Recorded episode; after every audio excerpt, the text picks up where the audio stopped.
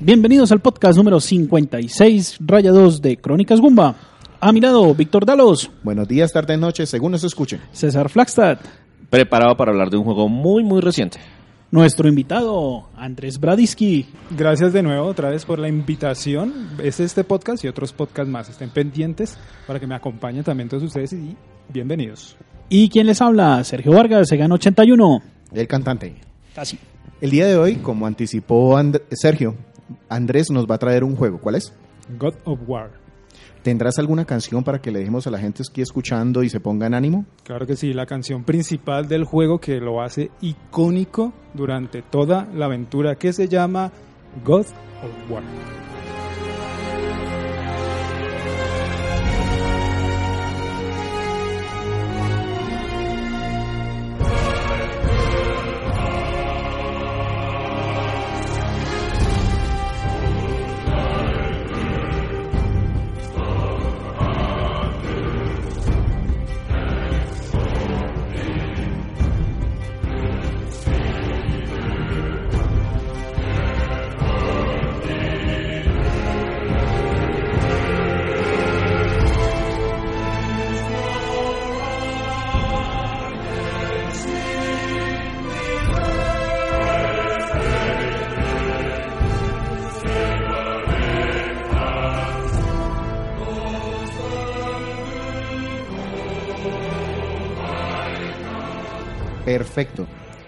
Andrés, en una frase, ¿qué juego, qué tipo de juego es God of War? Lo voy a resumir para que cualquier persona lo entienda. Es una mezcla de Dark Souls con God of War. Ya. Es decir, es un juego de acción en tercera persona donde el personaje no tiene la misma movilidad que en títulos anteriores. No es más, salta. más Kratos estratégico. No salta. O sea, ese, ese, ese- ese pequeño detalle cambia muchísimo de todo el juego. Ya no tienen botón para saltar. Se convirtió en ca- Capitán Toad. Listo. 10 de 10. capitán. ¿Cuándo salió? Eh, bueno, todas estas El cosas 20 de abril, técnicas se las voy a dejar el un poco 20 de abril del 2018. O sea, Y- recién desempacadito. ¿Quién lo desarrolló? El desarrollo estuvo a cargo de Santa Mónica Studio. Andrés precisamente me comentó, me pidió que él les ayudara aquí con la introducción. Sí, porque soy malísimo para las cosas técnicas, pero malísimo y no quería hacer el ridículo, entonces César me va a apoyar. Y entonces yo le pregunté qué, qué quería hablar, si del desarrollo del juego, de la franquicia o del estudio como tal. La conclusión fue, vamos a hablar un poquito de la franquicia. Este título es God of War, así sin subtítulos, Podría sin a- números. Es un terror para Google, porque pues Sí, se llama igualito, entonces es, es God of War entre paréntesis 2018. Y es, una, es por una costumbre que ahora tiene Sony de que no quiere asustar a sus jugadores y, oiga, pues es que vamos en la cuarta. ¿Y cuántos tengo que jugar antes? Pues ya le voy a avisar cuántos, pero son un montón. Uy, no, pero yo que voy a empezar una franquicia tan adelante, etcétera, etcétera. Ah, olvídelo. No importa, el juego ya no tiene subtítulos, ya no tiene número de tal manera que usted empiece ahí. ¿Ese cuál es? El de empezar. Punto. es perfecto para nuestro compañero Andrés Valencia, que a día de hoy no ha jugado Assassin's Creed porque no se ha jugado el primero. Bueno, entonces el desarrollo estuvo a cargo, el desarrollo, es un juego desarrollado por Santa Mónica Studios, una compañía fundada en 1999. Su primer juego fue Kinetica, que fue publicado en el 2001 para PlayStation 2, pero el mayor aporte que hicieron como tal fue la creación de un motor gráfico que se llamaba Kinetica. Eh, después de su primer desarrollo empezaron a trabajar en varias colaboraciones, hasta que finalmente en 2002 apareció la idea de, oiga, vamos a hacer un juego de acción con unos poquitos elementos de, de acertijos o de exploración que está fuertemente inspirado por títulos como Onimusha, como Devil May Cry, que eran muy populares en la época, pero vamos a ponerlos en la mitología griega. El director del proyecto, y me perdonará un poquito la, la pronunciación porque esto en español y en inglés es muy diferente, en español sería David Jaffe y en inglés es David Jaffe. Él es un experimentado desarrollador que había creado títulos como Sky Blazers, Mickey Mania y Twisted Metal. Y la parte de la inspiración utilizó películas como Clash of the Titans, que aquí en, lo conocemos como Furia de Titanes, que también fue un problema para el que después le, dio- de- le puso la segunda Furia de Titanes y cómo le ponemos. Mezclados con el estilo de la revista Heavy Metal, que es una revista de dibujo con muy estilizado, muy violento, muy como para adultos. Y le agregado un toque cinemático y, como dicen ellos, entre comillas, radical. La cámara es estática para que no desoriente al jugador y todo el tiempo sepamos hacia dónde nos estamos moviendo y cómo lograr buenos eh, combos y hacer la acción más cinemática, más que wow, cómo se ve chévere y la, bueno, la historia como tal está influenciada por las tragedias griegas y un profundo elemento de odio y venganza. Este título fue lanzado para el PlayStation 2 en el 2005. El éxito fue total, o sea, ya. El que no conozca el God of War, ese es el God of War original, el del 2005. Correcto. Y el que vamos a sufrir un montón porque este no tiene número. Eh, de inmediato se le dio luz verde a una secuela. El papel de director cambió de manos a Cory Barlock. Barlock. Recuerden ese nombre, es importante. Muy importante. Que fue un animador líder en la primera entrega. De hecho, la mayoría de gente que trabajó en el primer juego lo que hicieron fue ascenderla y tuvo otros papeles, pero también trabajó en el segundo juego. Y la fecha de salida la colocaba luego del lanzamiento de PlayStation 3. Pero el equipo ya tenía la experiencia en la tecnología y pues habían 100 millones de consolas en el mercado, entonces ¿para qué nos vamos a arriesgar? Y decidieron mantenerlo en PlayStation 2. La historia continúa. Kratos se vuelve el dios de la guerra. Esencialmente eso es lo que pasa en el primer, en el primer título. Kratos es un espartano y lucha contra todos los dioses, específicamente el dios de la guerra. Y las pesadillas por un trauma que tiene en su, de su pasado no desaparecen y finalmente eh, es traicionado nuevamente por los dioses y busca más venganza. Ese fue el primer juego que yo jugué de la franquicia y la verdad no entendía por qué Kratos estaba tratando de matar a todo el mundo y la verdad eh, no me pegó ese Kratos. Ese fue lanzado en el 2007. El tercer juego se desarrolló para la PSP y no fue Santa Mónica sino Redia Dawn que es un estudio que trabajó en colaboración con Santa Mónica. Eh, ellos trabajaron en la versión en el por HD de Okami. Ellos tenían mucha experiencia en, en portables. El- evitaron ellos eh, la historia la sitúa antes del primer God of War y se llamó Chains of Olympus, pero mantuvo todas las mecánicas del original, que pues es algo impresionante para la PSP en su momento. El siguiente título fue God of War 3, que fue lanzado en el PlayStation 3 en marzo del 2010. Remata la historia de Kratos, es como el final de la trilogía, que pues en este momento ya son cuatro juegos. Las mecánicas fueron refinadas, la cámara se hizo más dinámica, la, eh, digamos, el tamaño de las batallas se volvió épico y monumental. Eh, también se considera uno de los más violentos de la franquicia. Luego en el 2010, en ese mismo año, pero en noviembre, salió un segundo juego para PSP que se llama Ghost of Sparta, que una vez más fue desarrollado por Radio Down y para y lo ubica temporalmente entre la primera y la segunda entrega.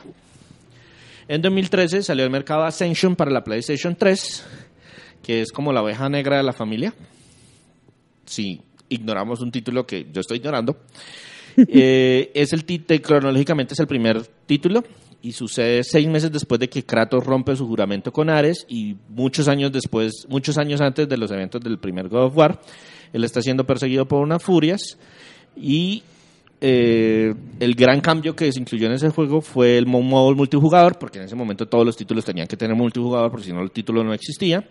Logró unas buenas ventas, pero no fue un éxito así con la crítica como los demás. Entonces, estos juegos, que les he nombrado son seis, hay un séptimo juego que es como si no existiera, que se llama Eyal, que salió para celulares y que lo conoce, no sé, alguien que tuviera celular Gomelo en esa época. Hay varias remasterizaciones y compilados, está Origins, Collection, Saga, el 3 está en el 4. y La mayoría, si quieren jugar toda la franquicia completa, les necesita un Play 3 y un Play 4. Ahí les digo todo. Y pues, esa es como la historia de toda la franquicia de God of War. Listo. Respire César, tome agua. y pasamos entonces de nuevo con Andrés para que nos hable del argumento de este God of War. Bueno, Vamos a pues, decir que es el bueno. Aquí empezó todo otra vez. Sí, Sí. bueno, gracias. De César. cariño le dicen God of War es- 4. O God of Dad. Quiero Lo agradecer a. César por tan divina historia que me resumió y me ayudó ahí. De verdad, César, te quiero mucho. La historia del juego confunde al principio, porque la primera imagen, tan pronto ustedes le dan clic o start al juego, lo primero que aparece es Kratos talando un árbol. Sencillo. Kratos viejo, ¿no? Aquí ya tenemos a un Kratos mucho mayor, cansado. El aspecto físico es ojeroso. O sea, se ve que Kratos ya ha pasado una jornada bastante dura durante toda su vida y está talando un árbol. Entonces uno cree tal vez que es porque quieren mostrar que él es muy fuerte, ¿no? Que él sigue siendo fuerte, entonces él tala el árbol, lo lleva hasta cierta zona y aparece uno de los elementos más importantes del juego, pero estoy hablando en un nivel muy grande, incluso dependiendo de la experiencia de la persona puede ser más importante que Kratos, puede tener una relevancia muchísimo mayor, que es el hijo Atreus. Ah, Kratos tiene un hijo. En este comienzo del, del juego lo que nos quieren contar es que o casa o mamá ha muerto. Entonces la mujer de Kratos y la mamá de Atreus está muerta. ¿Por qué? No, pode- no sabemos, mm, más o menos se explica alrededor del juego, pero lo que están haciendo es como a- hacerle una especie de entierro vikingo. Aquí la narrativa del juego juega un papel importantísimo en la relación de Kratos y el hijo, porque este juego es eso, es la relación de Kratos e hijo, podríamos decir. O sea, se rompe un poco ese esquema que teníamos en los juegos anteriores donde querían mostrar que Kratos luchaba contra enemigos demoníacos, enemigos gigantes, enemigos casi imposibles, a enfocarlo más en una relación personal. Porque este número, digamos, este Kratos sería, si seguimos los números, sería como el 4 o el 8, bueno, lo que quieran. ¿Por qué no le colocaron número? Algunos dicen, es un reboot. No, no es un reboot. Sí, no es el caso de Tomb Raider, en donde Tomb Raider claramente es, volvemos a conocer a una Lara, pero queremos que conozcan a esta Lara nueva. Y la historia empieza de cero. Lo anterior era otra historia. Aquí seguimos teniendo a un Kratos, a un viejo cascarrabias. Lo que pasó en los siete títulos anteriores Sí pasó, pasó. Hace, mu- hace mucho tiempo y ahora tenemos lo que está sucediendo ahora. Entonces, yo digo que el cambio a no colocarle el número es más por la jugabilidad. Yo digo que es eso. No es- de pronto por no confundir a la gente, pero es por la jugabilidad, porque sería como un reboot jugable, más no en su historia. Digamos acá en, la- en esta parte ya se utiliza más la mitología nórdica. Antes utilizábamos la mitología griega en, en la mayoría de los juegos. ¿Es importante haber jugado los juegos anteriores o no?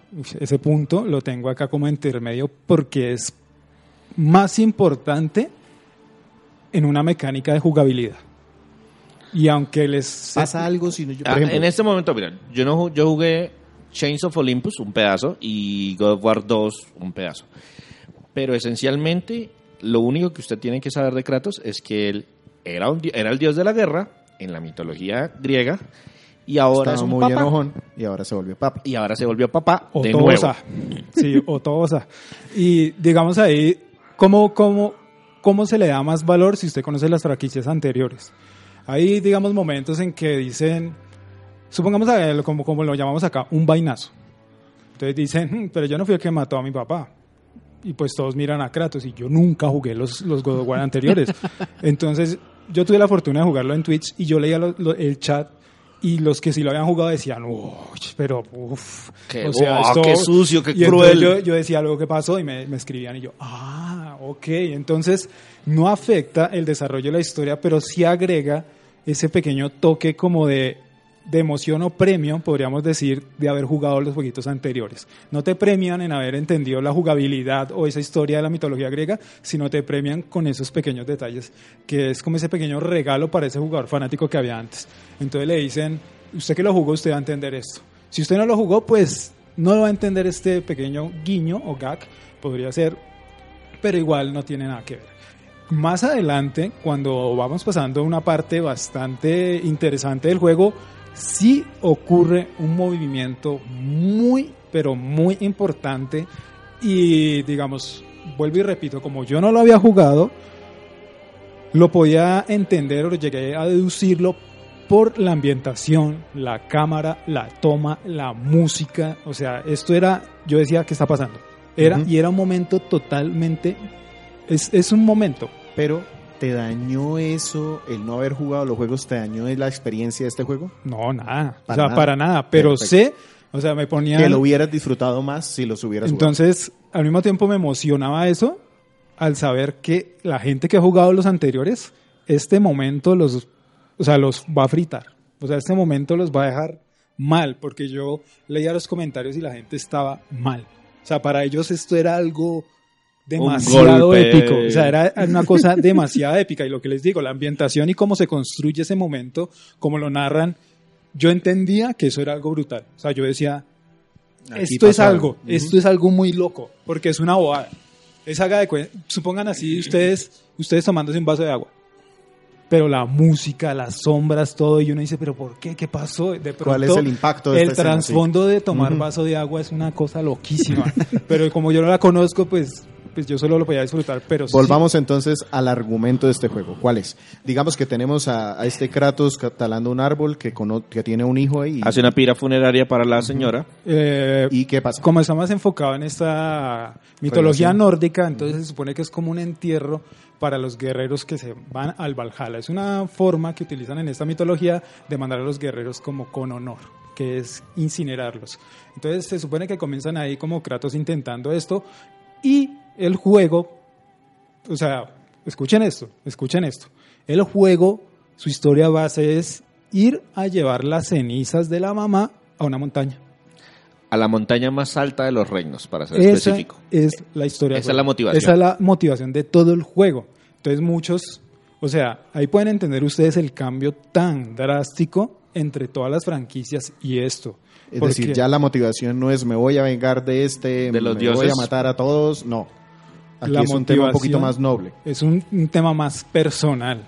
¿Por qué? Entonces, para darle una justificación a esto, se refuerza la relación entre Kratos y Atreus. Y esta relación o esta simbiosis que hay entre estos dos personajes es la que le da vida total al juego. Es decir, la historia son pequeños aderezos que vamos encontrando, que nos vamos cruzando mientras vamos explorando. Es decir, nos van contando la historia que, que ahorita, que los hijos de Thor, que, ¿cómo se llama? Odín, que estas cosas, pero son como pequeños detalles que se van agregando a nuestra historia y la van ampliando en experiencia. La base es ir a llevar las cenizas de la mamá a cierto punto. ¿Cómo fluye esa historia? Nos dices, hay muchos ganchos, hay muchos condimentos a lo largo de esta motivación principal, pero ¿sí es tan atractiva como para que sigamos jugando? Y es que el cambio es acá. Aquí, aquí es lo que me encanta del juego. Esto es, esto es lo que me encanta del juego, donde la historia principal usted no puede como excusar, o sea, es decir, usted ya le tiene como cierto respeto al señor Don Kratos. Entonces usted va al señor Don Kratos que va a hacer eso, ya está cansado, ya está viejo, ya tiene la super barba, ojeras, tiene un hijo. La relación de los dos, pues ya se podrán imaginar que es un poco cliché, que el hijo no se lleva muy bien, que la mamá era la que criaba al niño. Entonces todo esto Sí, Además que de este que- señor tiene el tacto de un autobús. Sí, no, y, y esto lo de... Y además hay un trauma en la vida de Kratos para los que jugaron los juegos anteriores desde el primer título en el que pues Kratos y la familia no se llevan muy bien que digamos. Y, y esos traumas se despliegan acá en ciertos contextos narrativos, pero no lo hacen, digamos, como Rambo 1, Ujú. que ya es muy loco que los sí, flashbacks sí. y que... el- no, no, no, no, pero aquí son pequeños detalles que usted sabe, Kratos pasó algo. O sea, aquí Kratos le pasó algo, pero bueno, dejémoslo así, ¿no? Entonces... Man- mantiene algún est- estrés postraumático. Está rayado. Sí. no, exacto. O sea, está mal. Y la mal. forma como trata al hijo, todo distante, todo osco, todo O sea, lo, brusco. lo- lo trata como en- lo trata como no alguien familiar, sino como en tercera persona. Exacto, como, Tú- como un soldadito que le que dijeron que le, entre- que le entrenara. O sea, es, como, es como si papá de Domingo le tocó hacerse cargo del niño, porque la mamá se murió. Entonces papá de Domingo tiene que llevarse al niño y hacer el favor porque ya le tocó. Entonces, toda esta relación entre los dos es la que fortalece esa historia principal. O sea, Pero no es el no es el papá de Domingo chévere que lo lleva uno al parque, sino es el papá de Domingo. Es, es el Papá papá, de Domingo que le tocó que- tiempo completo. papá el, el- Domingo el- el tocó. papá de Domingo que viene una vez al año. Así, literal. O sea, papá de Domingo al año. Y hay Y un entonces- tema, y hay un tema ahí es que Kratos no le ha contado nada de su pasado al hijo. Ya. Eso Pero yo creo que juega este ahí. intuye. No. Y es que, y es que es uno de los aspectos, o sea, lo que les digo, la historia se centra en Kratos y Atreus. Muchísima gente cuando veía los gameplays en el E3 o veía estas cosas, la gente pensaba en, venga, ese niño que hace ahí, si ese niño es un fastidio, o sea, yo no voy a matar, es un sentimiento tal vez incómodo que usted decía, venga, yo no voy a descuartizar a ese señor frente a mi hijo. Entonces de pronto acá la historia y la forma en que se nos va a contar va a ser un poco light, ¿no? Va a ser como Friends, como qué sé yo, no sé, eh, padres e hijos o alguna cosa así. Y uno dice, no, no, no, no, no. Aquí Ese, ese no es mi Kratos. Mi Kratos es un, es un Exacto. tipo que, se, que mata dioses. Entonces es un uno, tipo que uno- mata uno- uno sentiría un poco de miedo ahí, pero, pero el juego lo inclina y lo centra más que todo en este Kratos señor, Kratos anciano, que dice, y no es un, o sea, no es un desvergonzado, porque él dice, bueno, me tocó cuidar al niño, pues voy a cuidar al niño, pero a mi estilo. Entonces, casi toda la aventura es esta interacción entre Kratos e- e hijo, tratando de fortalecer esa relación. Y el juego la narra de formas a mí me parecen muy bien hechas. Este juego tiene muchas cosas demasiado bien pensadas. Aquí se juega un poco de narración con la distancia entre los dos. Es decir, cuando comienzas tú el juego, Atreus este, se mantiene a una distancia un poco más alejada de Kratos. Entonces esto más o menos nos va contando con un poco en, forma, en esa forma narrativa de que la distancia emocional entre ellos es esto. A medida que va ocurriendo más aventuras, que van encontrando misiones, que van encontrando más trasfondo en ese Midgard, ellos se van acercando un poco más y el juego, en la mayoría de los videos, que por cierto no son CGI, todo el juego funciona en tiempo real completo, Y eso es un punto brutalísimo, el juego empieza a crear ese pequeño momento donde los van acercando cada vez más y los van acercando. Entonces, digamos, hay un movimiento que, que cuenta una historia tal vez un poco cliché, pero de una vez empieza a desarrollar este, este trasfondo que tiene Kratos con el niño, que es que el niño dice cosas bonitas. O sea, el niño, a mí me pareció encantador el niño. Mucha gente lo va a odiar, pero a mi novia y a mí nos pareció supremamente encantador el niño. Y el niño dice cosas de niño. Y eso es lo que más me gusta. Porque no es el niño androide, sino es el niño niño. Entonces él dice a veces bobadas. Y, y- y a Kratos le da cierto, como que le mueve algo. Y él narra su confusión con un simple movimiento hacia Atreus, que es tratar de tocarle el hombro. O sea, Kratos con ese simple movimiento no nos cuenta nada, no tenemos una un- o sea, un guion brutal ahí, sino solo ese movimiento uno sabe que, que hay algo en Kratos que ha cambiado, que no sabemos qué es, que no sabemos por qué ha cambiado tanto. Suponemos que ahí hubo de pronto amor fuerte y todo esto, entonces Kratos está tratando de cambiar y esta es como la base narrativa del juego. O sea, más, más que la historia base, que a mí me parece que es como un despiste, la historia esa de ir a tirar las cenizas porque yo no lo podía creer. O sea, yo cuando lo estaba jugando yo decía, no puedo creer de verdad que sea ir a tirar las cenizas allá arriba, no lo puedo creer. Pero entonces ya después de que ustedes ven, no, la historia base del juego es Kratos Es construir la relación de estos dos personajes. Y no evoluciona. de una manera ridícula. O sea, el juego la hace de una manera genial. O sea, la- el desarrollo de estos dos personajes es ¿Te fantástico. No. identificas en algún momento con estos personajes? No, es maravilloso. Y no, y, no, y, no, maravilloso. y no llega a ser la transición de que ya luego al final de la aventura, entonces, venga, mijito, venga, lo llevo aquí. No, sí, allí". tampoco No, es, no, eh, tampoco es- rosa, no es rosa. Sí, al final Kratos dice, ahí le dejé café. Es, es más o menos. Sí, dice, Entonces, Listo. bueno, Pasemos entonces a, si ya sabemos que aquí digamos que es el núcleo emocional de estas dos personas, God of War era acción pura y dura, desenfrenada, caótica, espectacular. Yo no veo, por lo que he podido apreciar del juego, que sea así exactamente igual aquí. ¿Cómo se juega este nuevo God of War? uf, son muchos cambios jugables viendo yo gameplays, porque lo que les digo, yo jugué de pronto God of War 2, dos horas, dos, tres horas más o menos lo jugué y entiendo cómo funcionaban esos títulos de antes, ¿no? Pero este, el cambio es extremadamente drástico. Entonces, lo que repetía, no hay un botón de saltar. Ustedes ya no saltan con Kratos. ¿Que Kratos salta en el juego? Sí, él salta, pero como de forma automática. O sea, digamos de Como una Link en plataforma. Sí, de una plataforma a otra usted presiona el botón y él salta de esa plataforma a otra, pero no es que usted esté saltando, es porque usted le dio la acción de ir de esa plataforma a la siguiente. o sea, que sea parte de tu, de tu, Sí, no hace de tu parte de los inventario de movimientos movimientos, no. Entonces, ya cuando ustedes entran en, en, en el primer enfrentamiento, que es unos bichitos, hay muchos enemigos, bastantes diría yo, que van cambiando de mecánica a medida que ustedes se van acercando a ciertas áreas del juego. Nuestra arma principal es un hacha, que tiene un encanto del martillo de Thor, pero son muchos, vamos a decir, uy, se parece al martillo de Thor. Pero bueno, solo tenemos esta arma en el juego. No tenemos ninguna arma más y no voy a hablar más al respecto. Lo que pasa, espera, te profundizo ahí un poquito. En las entregas anteriores, Kratos tenía unas especie de cadenas que tenían unas extensiones que funcionaban como para agarrar y para hacer un tema de slash. Sí, usted tenía un ataque a distancia con los, con golpes y usted iba armando combos de golpe débil, golpe débil, golpe fuerte y ahora hago esto y ahora hago un y salto agarre. y brinco de aquí para allá y hago cierta cantidad de movimientos.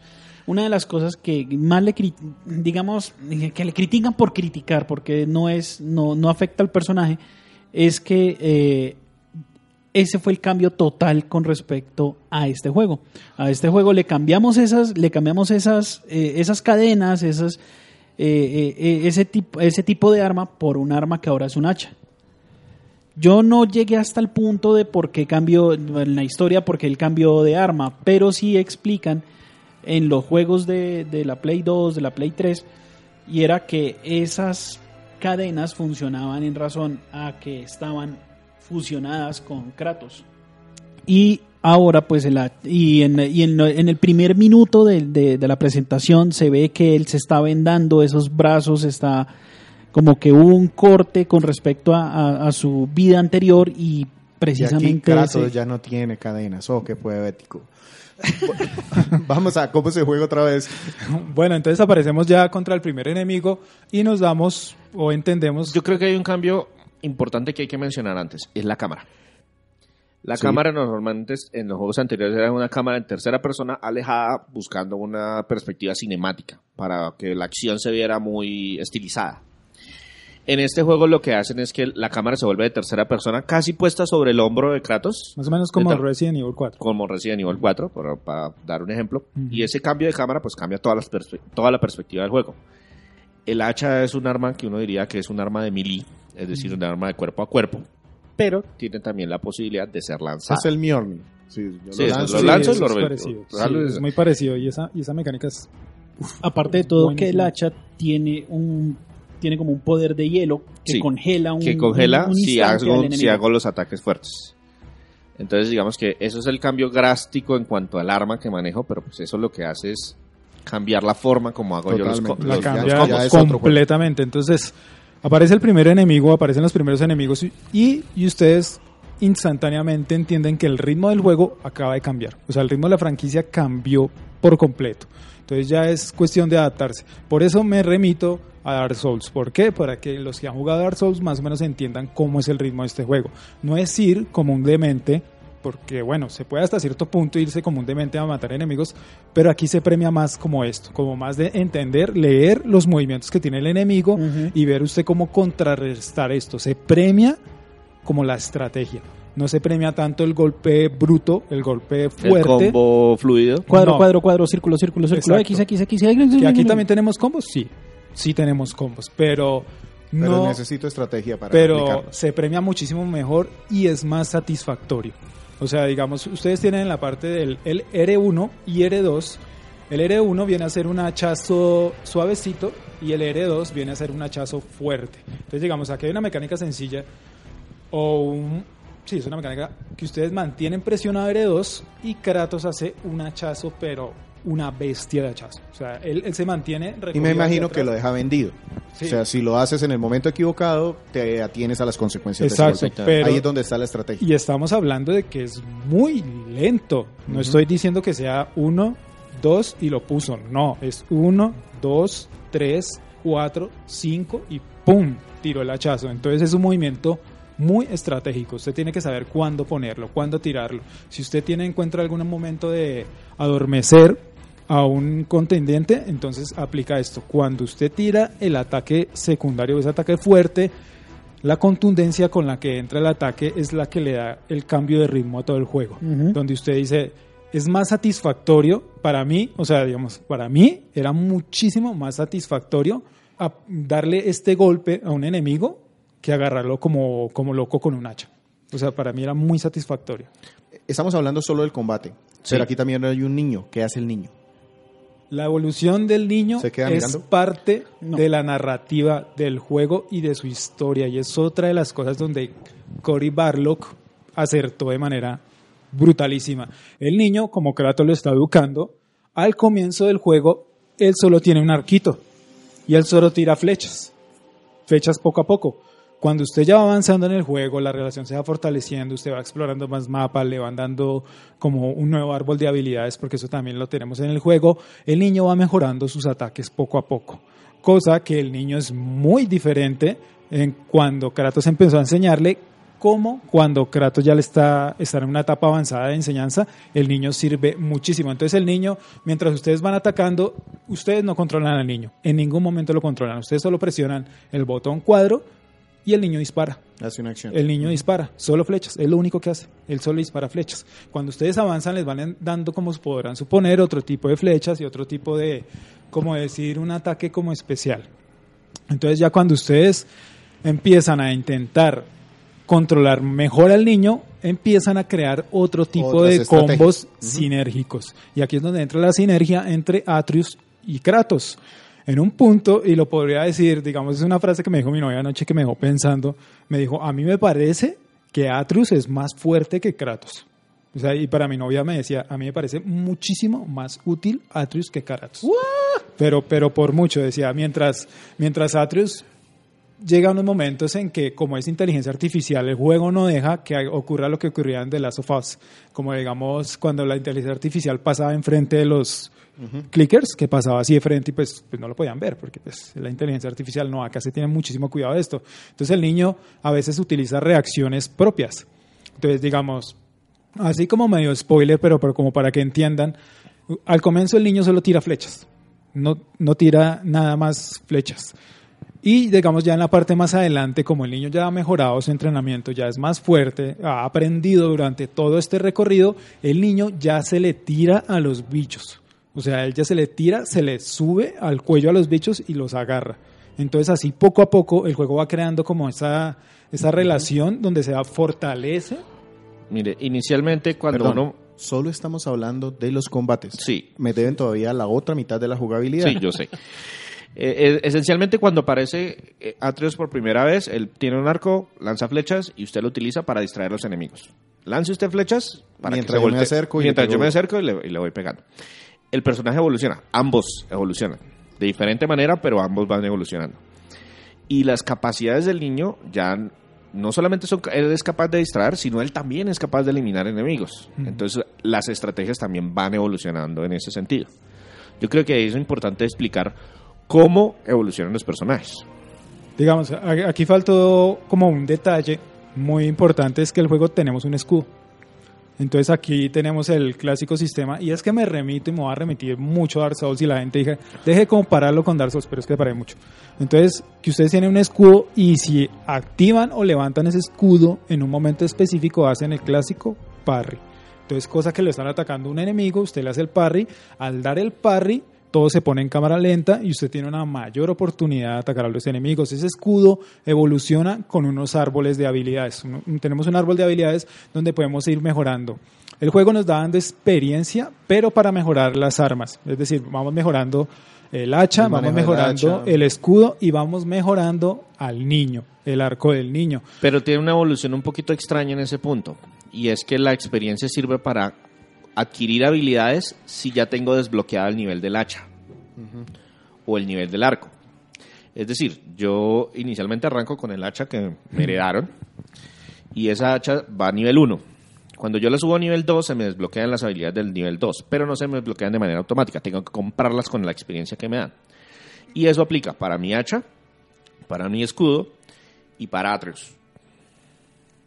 Entonces así es como se van. Entonces, digamos, sí, ahí lo que dice César. Entonces, digamos, ustedes se encuentran una piedra de, de mitril, de yo no sé qué cosas, ustedes la llevan a la clásica, como supondrán, hay una tiendita y todas estas cosas, ustedes la llevan allá y ellos up- le activan el upgradear esa hacha a, un- a una La mejora, mejora.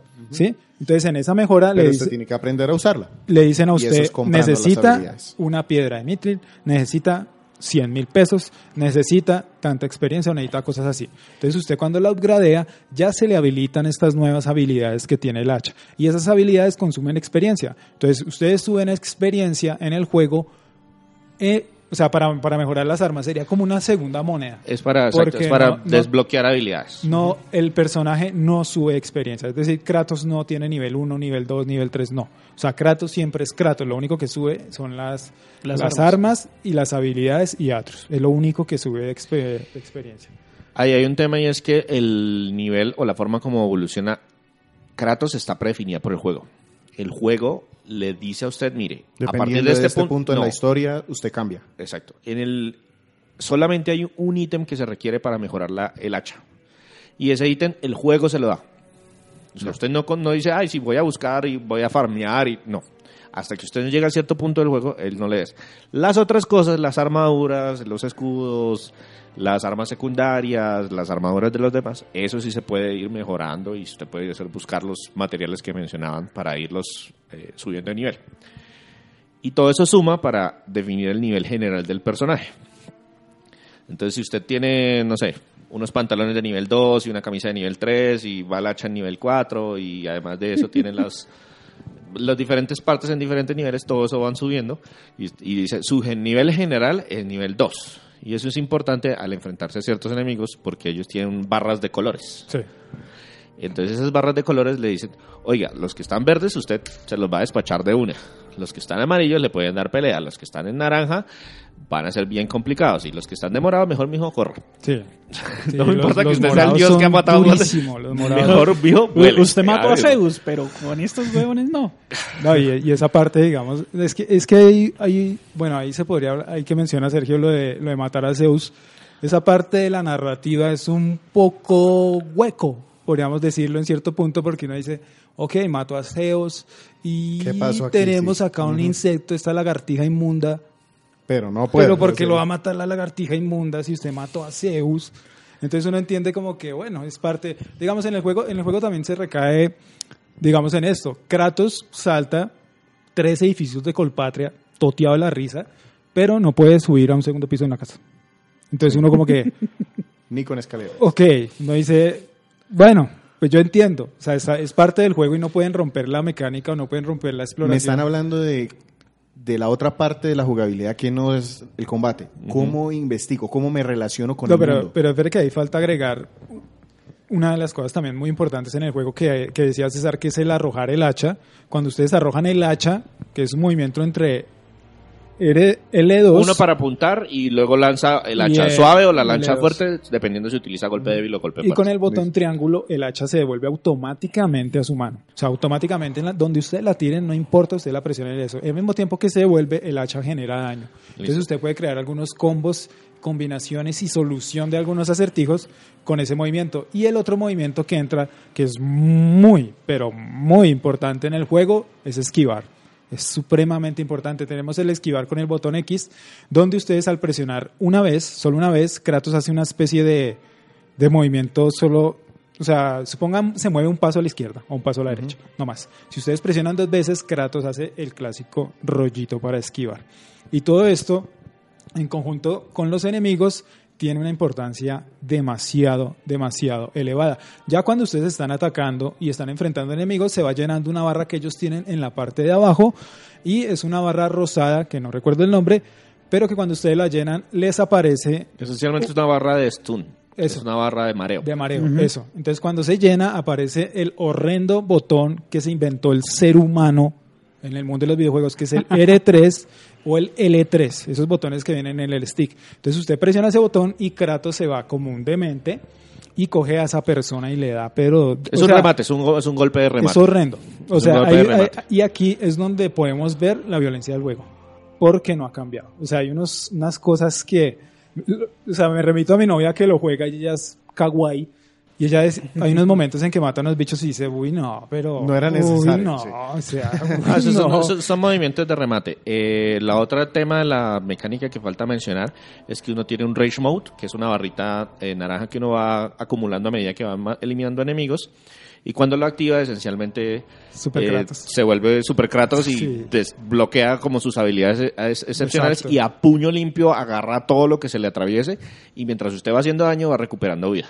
Es como un movimiento de desesperación que le permite ah, eliminar al- más fácil algunos enemigos. Y aquí el juego lo premia este movimiento. Digamos, este movimiento se lo va llenando con ataques de espada.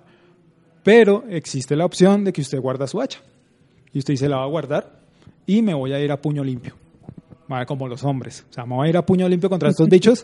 Y si usted se va como a puño limpio, la barra llena muchísimo más. Muchísimo, muchísimo más rápido. Entonces, usted ya empieza a plantearse sus estrategias y cómo los va a jugar. Usted dice, bueno, voy a jugar solo a puño porque me gusta dar solo furia de. Todavía no sé cómo exploro este Sí, estamos explorando mundo. mucho el combate y No, esto no, es un no, juego es de que- acción es que, estamos es que, es que, avanzando sabe, es que sabe, avanzamos. sabe- sabe cómo lo cuento yo, como lo empecé a vivir. Entonces yo en el primer en el juego me acabé de encontrar eso. Entonces ya, empezamos la exploración y empezamos a andar poco a poco con Atreus buscando cofres. Y el juego se centra prácticamente en casi en esto. O sea, empezamos a andar, desplazarnos, saltamos de un área acá. Dicen que es mundo abierto. No es un mundo abierto. No es un mundo abierto. O sea, es el mundo abierto, vuelvo y abro comillas, un Charter 4 Es un juego lineal que tiene algunos espacios explorables. muy explorables, o sea, son muy grandes. No, pero, yo lo pero- explicaría de otra forma un poquito diferente. Esencialmente usted tiene misiones puntuales. Vaya del punto A al punto B. Hay una sola ruta para ir del punto A al punto B. Pero hay ramitas por las que yo me puedo ir a buscar cofres y mejoras y eso es el otro elemento. Yo si yo quiero aumentar la vida necesito unas manzanas y si quiero aumentar mi barra de, necesito unos talones. Esos están en unos cofres especiales que se activan desbloqueando unas runas.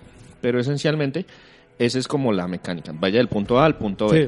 Sí, sí, sí, Y por lo- el camino busque a ver qué encuentra. por eso, pero digamos, Hasta digamos a- a- cierto punto. Aquí aclaro a César o, o- Complemento. O, o- o- o complemento que no son ramitas, es que son tremendos árboles. Es decir, usted se va por la historia principal, usted se puede ir muy lineal, se puede ir demasiado lineal, pero si usted dice, bueno, voy a ver qué hay por allá, eso no es pequeño.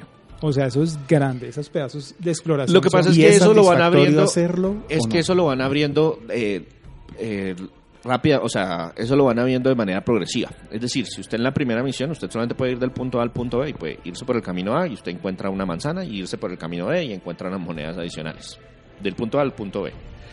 Esa es la primera parte. Después de que usted llega a cierto punto del juego, a usted le dicen, miren, y todos estos posibles caminos están expandidos, usted puede seguir con su historia principal o irse a pasear por todo el resto del mundo. ¿Es satisfactorio hacer eso? ¿Sirve realmente? Aquí encontré uno de los problemas del juego, que es dependiendo lo nerd y lo hardcore que seamos. Por ejemplo, si usted sigue la historia principal, súper satisfactorio. obsesivo compulsivo. Bueno, TOC. Porque es que hay gente supremamente hardcore que se va de cabeza al objetivo final y lo logra. Y es que aquí, ese, gracias por ese detalle. Gracias por ese detalle porque me acordó de algo que no había apuntado acá. Si usted va por la historia principal, es más fácil que irse por la historia secundaria. Es mucho más fácil. Entonces, la gente criticaba esto. Decían, bueno, la historia, la historia base de exploración, donde usted tiene un listado de misiones y le dicen misiones de historia. O sea, estas son las, las misiones de la historia principal. Usted las completa, es fácil. O sea, es relativamente fácil, es chévere y bien. Y eh, salen otras pestañas de más misiones. Si usted empieza a complementar, a completar estas misiones secundarias, aquí la dificultad sí cambia, pero de una manera supremamente ¿Y drástica. para qué sirve hacer eso? Eso es para los completistas. Yo lo digo, si usted comete el error, y les digo, y les voy a decir un consejo acá, si usted comete el error de empezar a hacer secundarias, tal vez arruine la historia principal, o tal vez arruine esa experiencia porque usted ya se... O sea, se vuelve, no, no, no es que suba de nivel, sino aprende mucho a pelear, demasiado. Esencialmente las, las misiones secundarias, el- lo que menciona el- la dificultad es que no están balanceadas con su nivel.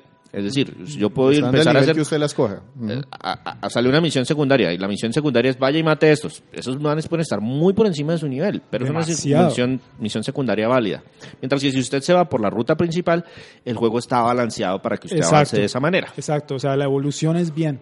O sea, usted, usted empieza a ver esa curva de dificultad, este está difícil. Y con esas este- misiones secundarias usted lo que va haciendo es coger nuevo equipo, va mejorando su equipo, va ganando experiencia y va subiendo... Y cuando se enfrenta a la misión principal, entonces ya llega de balan- desbalanceado. Sí, pero es desbalanceado, no súper poderoso. Que es un Ya. tema que, que- sucede con muchos juegos y es que ya soy tan, tan poderoso que...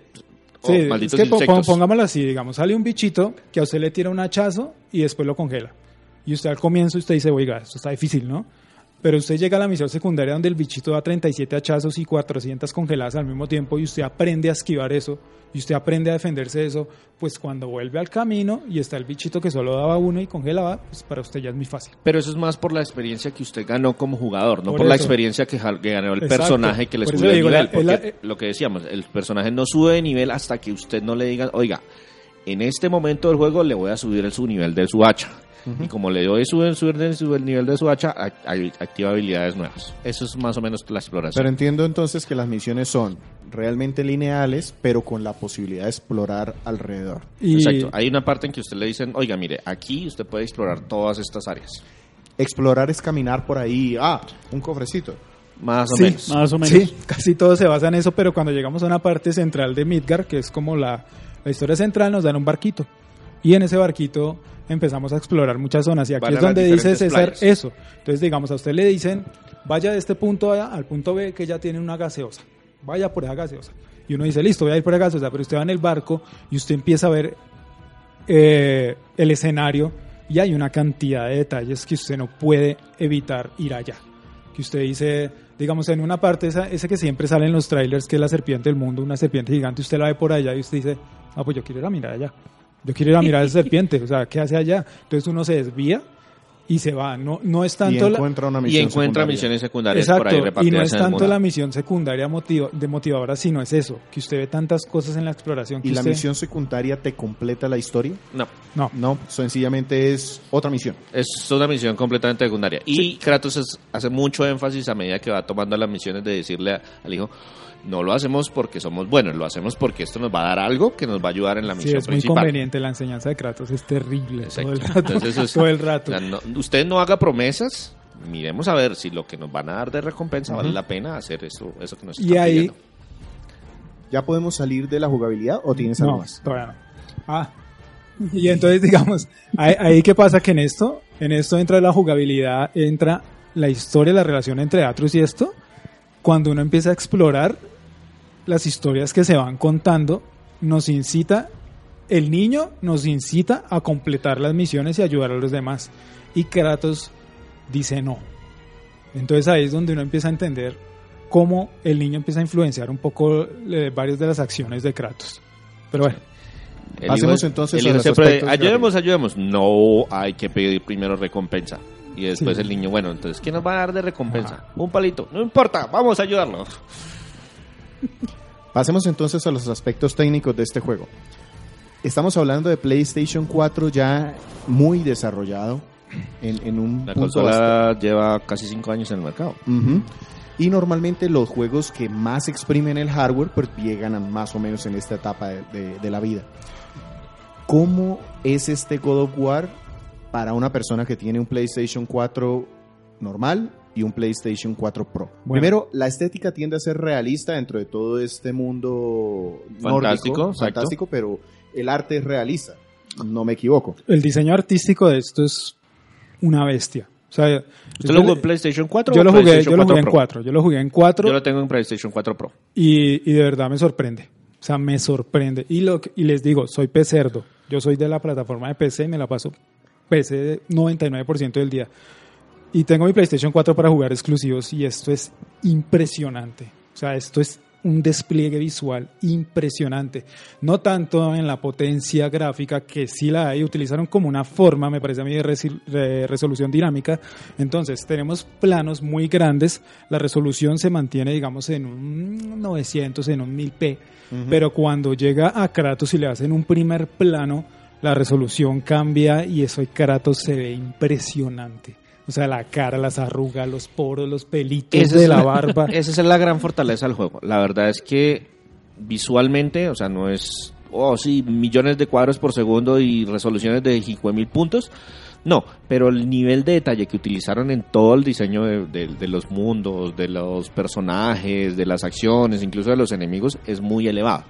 Y se nota que pues le hicieron todas las revisiones y todos los ajustes que tenían que hacerlo. bien optimizado. No veo Pero yo clipping por ahí, no veo cosas Ah, eh, si al no caso hay unos momentos donde se ve un poquito de popping, pero pero pero Es son unos momentos ligero muy y es contados. muy- O sea, Exacto. Y lo otro que tiene el aspecto visual o el aspecto de técnica del juego es que por el estilo del desarrollo, de que no es mundo abierto espectacular, sino que yo más o menos por un camino, más o menos por una ruta, pues el juego tiene la ventaja de que eh, no tiene que cargar un gran área, un sino gran área, sino un camino. como un camino y pues él sabe que, oye, si me voy para el otro Y lado voy cargando el otro pedazo. ahí lo, ahí lo que dice César, muy inteligente, de Cory Barlog, que fue lo que quiso hacer cuando trabajó en el reboot de Tomb Raider 1 y que no le dejaron Square Enix, mal hecho Square Enix, muy mal hecho, fue utilizar el plano secuencia. Y Cory Barlog lo utilizó acá. ¿Qué es el plano secuencia? Para más o menos ahí, como para que entiendan, es, digamos, grabar una película Nunca hay un completa donde no se ven cortes. Donde todo se ve derecho, ¿no? Entonces aquí trata... siempre estoy detrás de Kratos De la acción. moviendo en algún momento, pero siempre es lo mismo. No hay pantallas de es carga. continuo, que aquí las hay, que tenemos pantallas de carga, sí. Cuando usted muere, hay pantalla de carga. O sea, es la única. Pero entre el transporte de mundos y este plano secuencia, uff, súper bien pensado. O sea, supremamente bien pensado. Usted va pasando a todas las zonas y usted prácticamente, no, es que son, pero es que las podría contar con una uña. Las zonas que usted dice, uy, aquí cargo.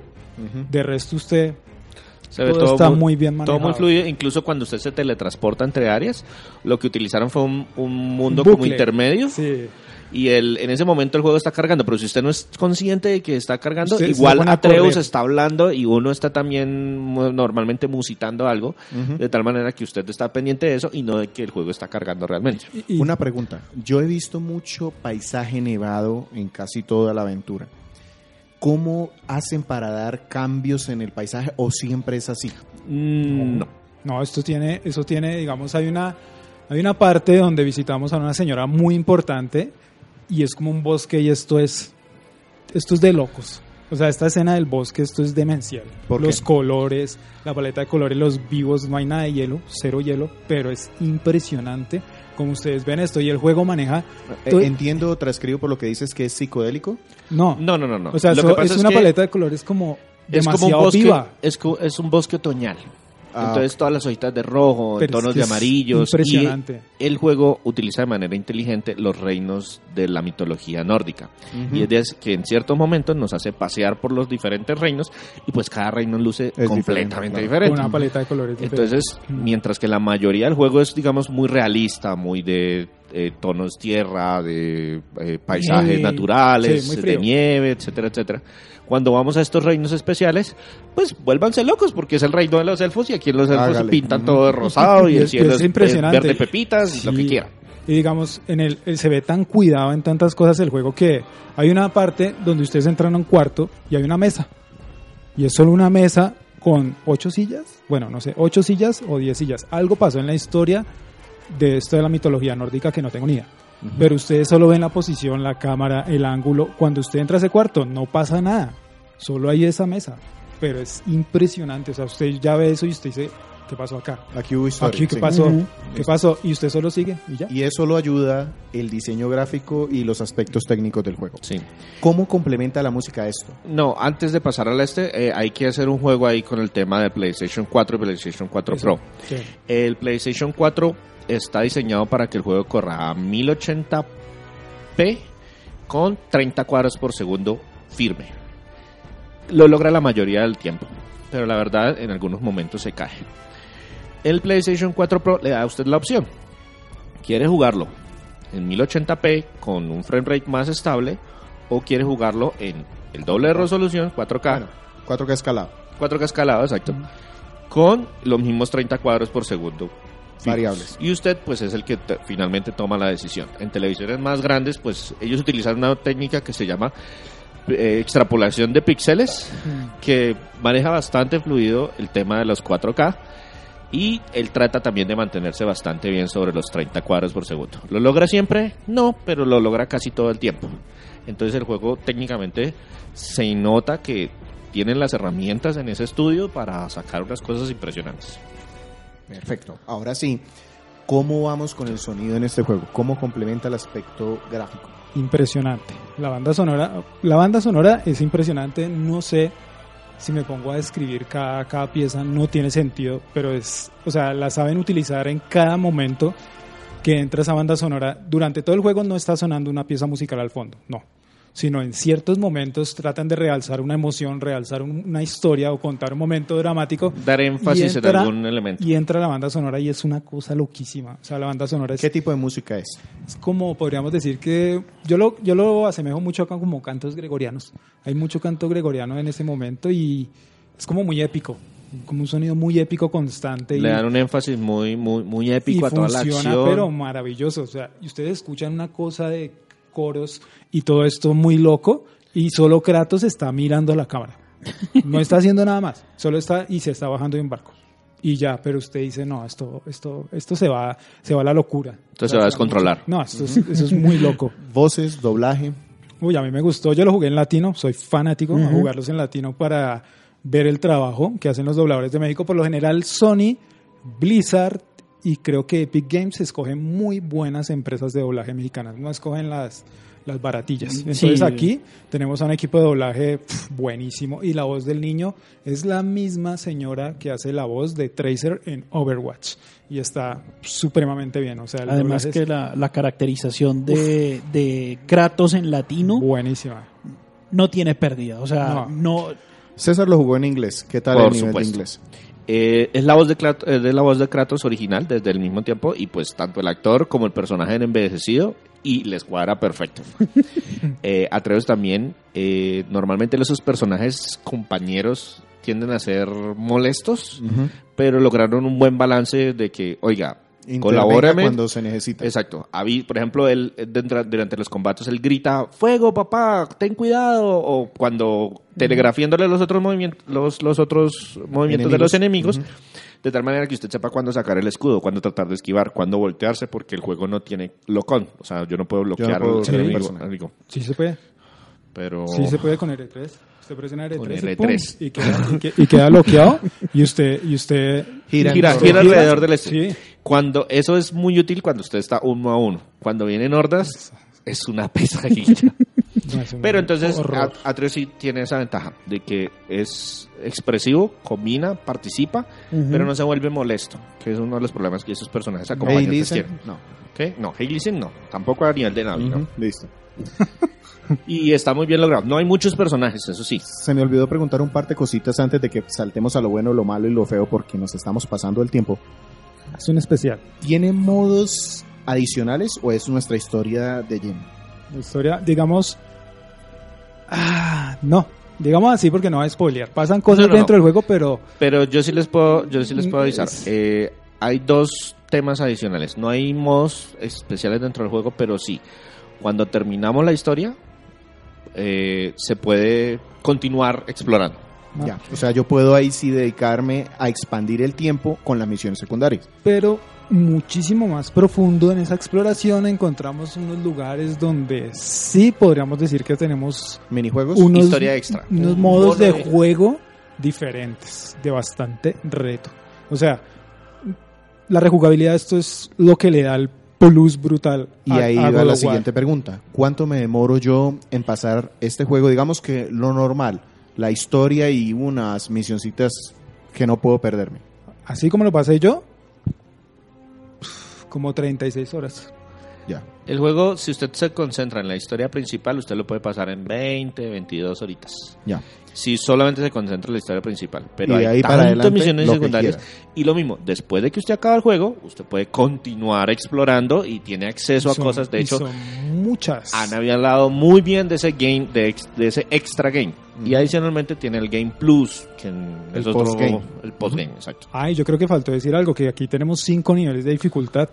Y el primer nivel de dificultad es demasiado fácil, me parecía mediocre, hasta que mi novia lo jugó. Y ya entendí, porque mi novia me dijo, a mí no me interesa matar a los bichos. No, no, no, Yo quiero, es que sa- hay- yo quiero saber la, La idea historia. de esto es que llegue a todo el mundo. O sea, por ejemplo, yo soy pésimo en los juegos de disparo de primera persona. Por favor, pórgame un modo fácil. Sí. A mí no me insulta. Sí, y, y yo, y yo lo entendía porque, verdad, es muy fácil esto. Ustedes pueden cambiar de dificultad mientras están jugando, menos en la última dificultad. En la última dificultad Ahí sí usted usted no puede... se puso en esa y señor, termínelo. toca- termínelo ah, en muy esa. machito, venga pues. Sí, y es duro, es duro, duro. La historia principal es dura, pero lo, lo que falta, prepárense para lo peor. ¿Qué los dejamos escuchando antes de que nos hagas el resumen de este juego? Que espero que sí sea resumen. Eh, los dejaré escuchando Witch of the Woods, que es una de las canciones del bosque buenísimas, muy, muy buenas.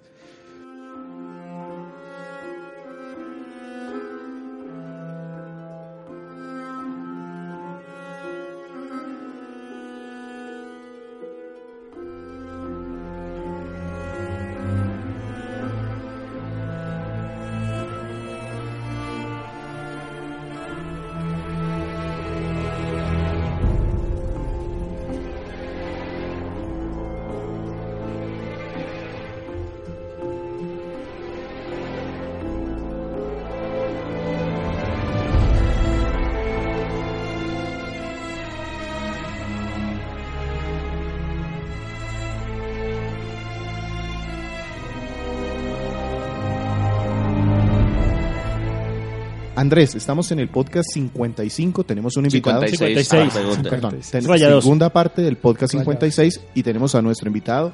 Andrés, ¿pueden encontrar en dónde? En YouTube me pueden buscar como Bradinsky o en Twitter como Bradinsky Vlog con V. Nos ha hablado una hora de The God of War y quisiera que nos ayudaras haciendo un resumen de cuáles son las partes buenas de este juego, God of War de 2018 para PlayStation 4.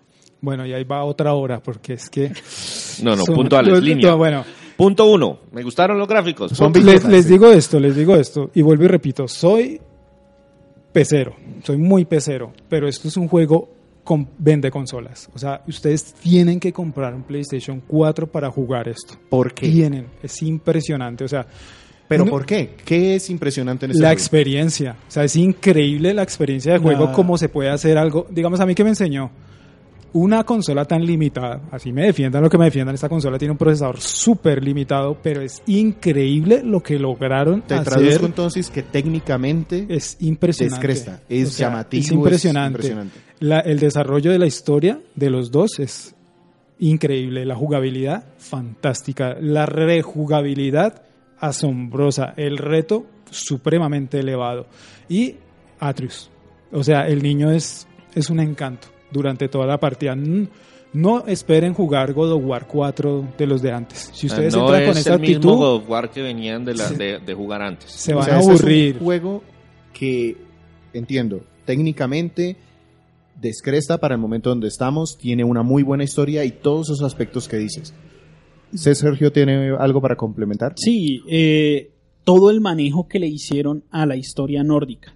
O sea, aquí Es decir, literalmente... poner el contexto de traer a un Kratos enojón y ponerlo en este... no tanto, el, no, ambiente. no tanto el Kratos enojón, sino, oiga, aquí se hizo, aquí se hizo un trabajo de de investigación. investigación y incluyeron esos factores en la historia y los y se ve muy natural. Acuérdense que la, la- la idea original, la, la trama principal es yo quiero llevar las enseñanzas de mi esposa del punto A al punto B. La historia es básica, Exacto. pero Pero hay un montón de cosas sucediendo alrededor que son las que están mezcladas con la mitología y que lo supieron entrelazar muy bien. Y, lo, y cómo lo entrelazaron, en una parte nos, di- nos hablan de Zeus.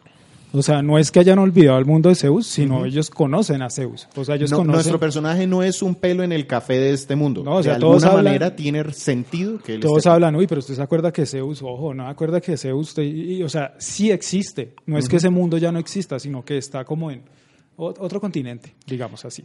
¿Tienes más cosas que tú digas son buenas para recomendar o nos podemos pasar a los defectos que le encontraste al juego? Lo muchas, muchas buenas, pero pasemos a los defectos. ¿Cuáles Pasemos serían? a los defectos. Dios mío, hagan con la fuente. Yo no sé qué van a hacer con la fuente de los Ah, Ah, juegos. no hay problema, solucionado en el parche 1.21. No se solucionó. Ni siquiera. Ya lo activé. No puedo leer. No puedo leer acostado. Estaba yo acostado en el cuarto jugando con mi novia. y ¿Qué saqué? Parándonos y mirando la pantalla. Ah, yo decía, no, ¿qué es esto? Arriba tenemos una barra de navegación donde nos indican hacia dónde tenemos que dirigirnos y nos sale unos metros. ¿Cuántos metros nos falta para llegar allá? Jamás. O sea, tengo que estar a 20 centímetros del televisor para poder leer esos ¿Usted números. necesita un televisor de 50 pulgadas No, o, tengo estar a de 20? 47. Y no lo podía leer y yo decía, pero ¿por qué dejan eso Le tan faltaron pequeño? esas tres pulgadas. oh. Y yo decía, pero ¿por qué dejan eso tan pequeño? ¿Cuál es la otra cosa que me quejo muchísimo, pero muchísimo? Y ayer que lo ter- que digamos lo terminé ya casi completo, existe un problema en el premio o la zanahoria final que nos dan en cada, en cada reto. Es decir, usted dice, pase de aquí al frente de la cuadra, y usted pasa en la calle del barrio, ¡pum! Armadura dorada más cinco, o sea, la cosa demoníaca. Le dicen, vaya, vaya, suba esa montaña, parado de manos, ta, 100 pesos.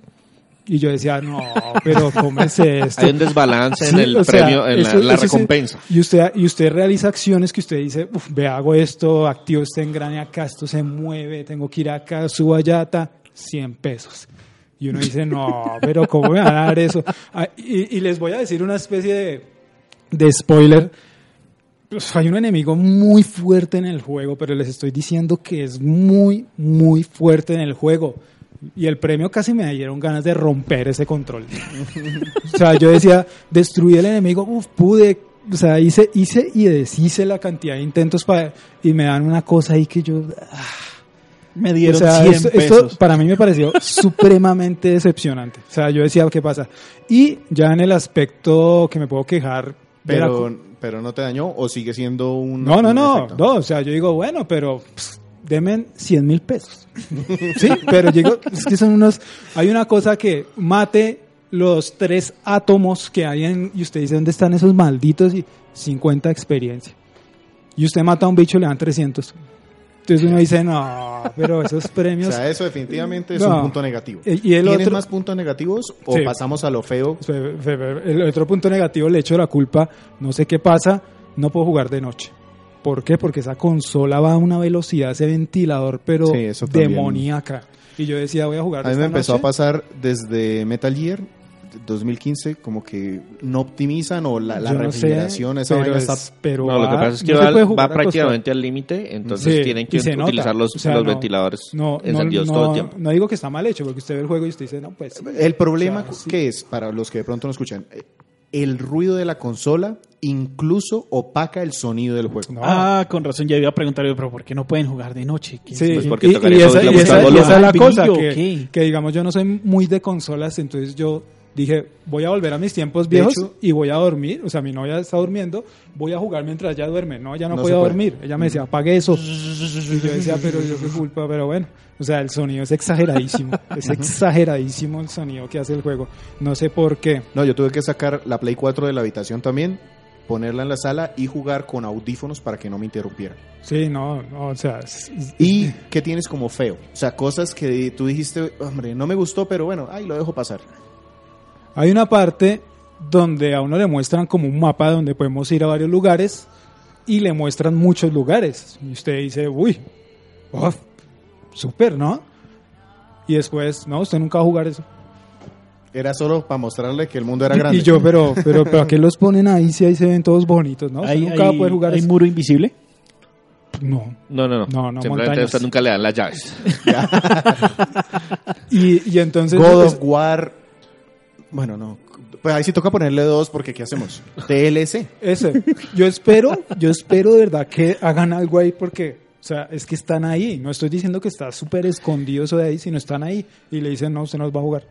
Y Bueno, como ya que- viene el E3, ahí está Sí. la respuesta. El DLC, o sea, la primera vez que, que espero. un No, DLC. DLC. César. De hecho, Cory Bar Barlock Hmm. escribió que él tenía ideas para hacer nueve juegos más de God of War, si hace falta. ¿Nueve? Nueve o Algo- cinco, no me acuerdo. Pero algo para montón. cerrar, de pronto César tiene algo aquí en lo negativo, lo feo. Eh, en lo feo, eh, pues yo venía de jugar títulos más de acción pura, de acción rápida. Este juego, como mencionábamos, tiene mucho tema de estrategia.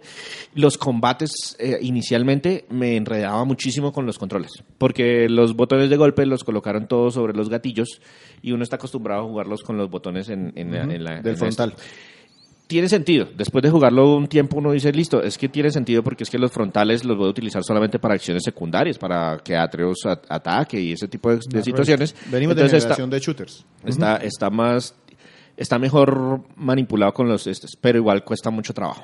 Eh, Eso sería como un, como un aspecto Igual, feo. igual el juego te da la opción, ¿no? De volver a los controles clásicos. Exacto. Si tú quieres Y atacar otro- con X o con triángulo. Y lo otro eh, que también que me pareció un problema es que no son muy amigables en cuanto a explicar el avance del personaje. No en cuanto a los skills, sino en cuanto al uso de las armaduras. Lo que le mencionaba que el nivel del personaje general depende del tipo de armadura que usted tenga puesta, más los talismanes que usted le ponga a las armaduras, más los upgrades que usted le haga a las armaduras que tienen puestos los talismanes. Eso es enredado. Sí. Eso es enredado y, y tratan de explicarlo inicialmente, pero es, digamos que el- explican eso de que 2 más 2 es igual a 4 y el examen es A a la X al cuadrado más B a la X más C es igual a Z. Calcula el valor de los cuadros. Y, y me hizo acordar, César, de eso, que usted coge objetos a veces y hay unos que son para poner a las armas y hay otros que son que no hacen nada. Y todos tienen como el mismo color. Entonces usted dice, eso es, Es tanto eso es, nivel eso de, es para, de- para mí. de complejidad y todo. Usted o- tiene stats, pero los stats usted no los puede mejorar sino solamente poniéndose armadura. Entonces Es, usted no es- sabe es complicado. Y Sí, la verdad sí, no lo sí, supieron. ese man- aspecto sí es incómodo. no No lo lo supieron supieron explicar. aplicar y explicar. Sí. Si nos vamos entonces ahora sí, este juego en la prensa ha recibido unas notas impresionantes. El juez Goomba tiene cuatro categorías, básicamente cuatro. Si Cinco, pero una creo que no le aplica esto. Indispensable, que es un juego que uno dice, hombre, vaya, salga corriendo a buscar una consola porque esto tiene que probarlo sí o sí. Comprable, que es una categoría que dice, hombre, tiene la consola, no se lo pierda, cómprelo. Una tercera que sería la alquilable. Yo se lo pido prestado a un amigo o cuando esté muy barato, vaya y lo busca. Qué trucazo. Sí. ¿Sí? Y la última es, hombre, no. O sea, déjelo pasar. Sí. Si se lo regalan, genial, pero si no, no lo vaya a comprar, no lo vaya a buscar siquiera. Ni regalado. Hay una, hay una, hay una quinta que se llama ni regalado, pero pues esa está tan abajo. Está tan abajo que digamos que aquí ya no aplica. chafu. No, hay un, exacto. Eh, es que esa, esa categoría la pusimos, pero sobre todo lo usamos en los juegos Las escritos. reseñas escritas. Las reseñas escritas es, hombre, si alguien se lo regala, insúltelo. Y busque ver cómo lo vuelve a empacar para regalárselo a alguien más. Desengüesarse. ¿Qué categoría daría ese juez aquí? a La, este la primera. Es indispensable. Indispensable. Todo mundo que tenga un PlayStation 4 tiene que jugar esto. Y si no lo la tiene- gente que no lo tiene, cómprelo. O, O cómprelo o arriéndelo, pero tienen que probar este título. Es una de esas joyas. Para mí es un clásico. O sea, esto ya se volvió un clásico. Un clásico esto, no, esto ya no... Yo digo que si hubieran hecho algo, si hubieran se esforzado, completado esos pedazos donde no nos dejan, tal vez hubiera sido el Zelda Breath of the Wild de PlayStation 4. O sea, hubiera sido una cosa Ahí viene demasiado el DLC, no se loco. preocupe. Cuando salga la edición God of War del año, ahí me compro yo de nuevo la Play 4. Ojalá, ojalá tenga los DLCs, señor Barlock, por favor. Y si le tienes que poner un número, te atreves a ponerle un número de Entero. barbas desgastadas, un número entero, sin decimales. Yo, se lo, yo le pondría 9. ¿Por qué no le pondría, que todo el mundo dice que es un juego de 10? Por esos fallos, por los Sí, premios. Ya nombrar yo iría cosas por los premios. Uy, es que de verdad los premios son tan desmotivantes en unos momentos, pero que... Listo. No. Con esto entonces cerramos God of War con nuestro invitado. Cuéntanos o tienes alguna otra canción para dejar escuchando antes de despedirnos. Sí, sí, tengo una que se llama The Summit. Uf, buenísima. Es parte del final del juego. y, Uf, brutal.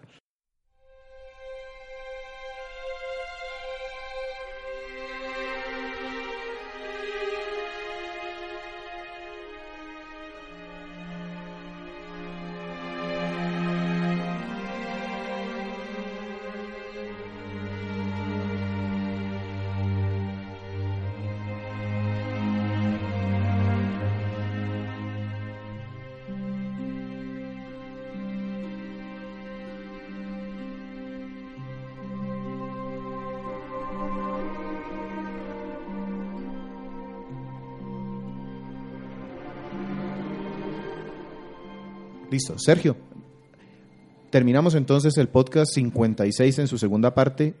¿En dónde nos encuentran? Nos pueden encontrar en nuestro Twitter como arroba crónicasgumba, también en nuestra página de internet www.crónicasgumba.com, nuestra red social Facebook www.facebook.com slash crónicasgumba y nuestro podcast se publica de manera semanal en iTunes, iBox y TuneIn Radio. Con nosotros estuvieron hoy César Flastak, Saludos. Sergio Segan81, Saludos. Víctor Dalos Vedalos Y nuestro invitado del día de hoy, quien nos trajo este gran juego y creo que es de los más recientes que nosotros hemos hablado, casi que salió y, y- y hablamos de él. Em, Brandisky, ¿en dónde lo encontramos? Eh, me pueden buscar como siempre en YouTube con Bradinsky o Twitter como Bradinsky Vlog. Muchísimas gracias por haberme invitado al podcast. Niños, qué pena a lo largo del podcast, pero ¿qué se puede hacer? Es un juego que no se puede hablar en cinco minutos. Es demasiado, demasiado juego. Ni media hora. No, No, de hecho, no, muchas es- gracias por acompañarnos. Si quieres, te invitamos a todo este podcast cuando, si tienes el tiempo. Y mm, sin más que decir, adiós. Hasta luego. Chao. Chao, gracias.